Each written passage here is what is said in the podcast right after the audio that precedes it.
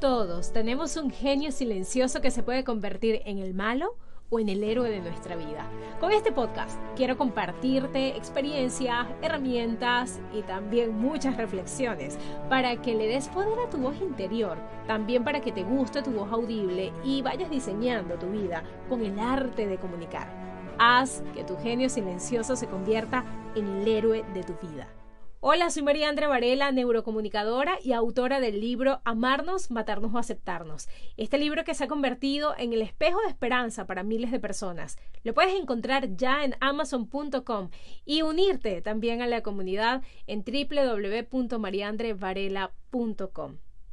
Creo que es necesario reconocer que lo único que nosotros tenemos bajo nuestro control es la redirección de nuestros pensamientos y que nuestro corazón puede estar en manos de Dios porque es el único que lo puede sanar. Quiero comentarles algo personal. En estos días he estado eh, un poco acelerada, mi corazón se está acelerando, o sea, por más que yo físicamente estoy tranquila, puedo ver lógicamente muchas cosas y aceptando muchas cosas, mi corazón ha estado sumamente acelerado hasta el punto de sentir taquicardias.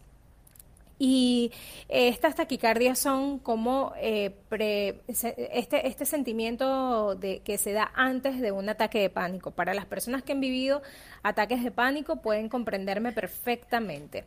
Y obviamente ya lo puedo reconocer porque en una etapa de mi vida eh, he vivido, viví episodios de ataques de pánico, así que ahora lo puedo reconocer, cosa que me parece muy curioso porque realmente estoy bien, mi mente está bien, he estado eh, pensando en, estratégicamente en muchas cosas, pero mi corazón está muy, muy acelerado.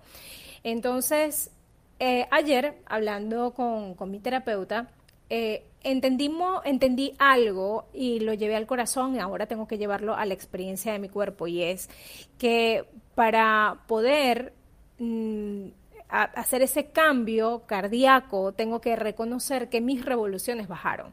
Vengo de un proyecto de que desde hace tres meses ha estado como que súper rápido todo, todo, todo.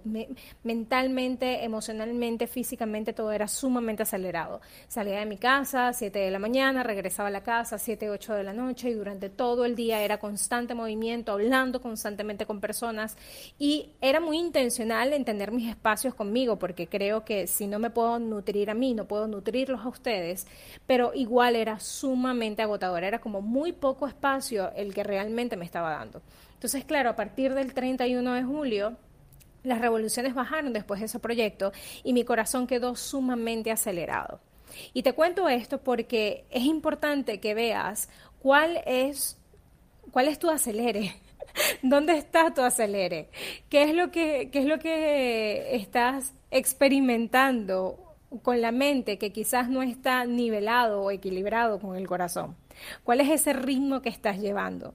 Y darnos cuenta del ritmo que estamos llevando mm, eh, de alguna u otra forma nos ayuda a ver qué cambios también tenemos que hacer. Y te cuento mi experiencia porque es importante que a través de ella también puedas ver la tuya y que puedas decir, oye, pues sí, yo también tengo que tomar decisiones y bajarle la revolución a mi ritmo o quizás aumentar mi ritmo en ciertas áreas.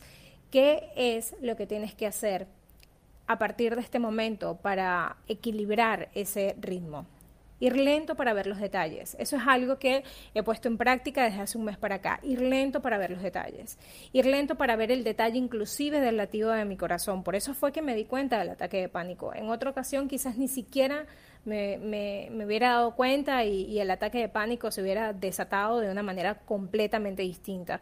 Pero al ir lento me pude dar cuenta de los latidos de mi corazón, cómo se aceleraban. Entonces me di el tiempo de respirar y respirar y me estoy dando el tiempo de respirar y darme cuenta de que todo tiene un proceso y entonces vivir el proceso, experimentar el proceso. No es que ahora quiero salir rápido de estos ataques, no es darle chance a mi corazón a que se ecualice con este nuevo ritmo que decido llevar.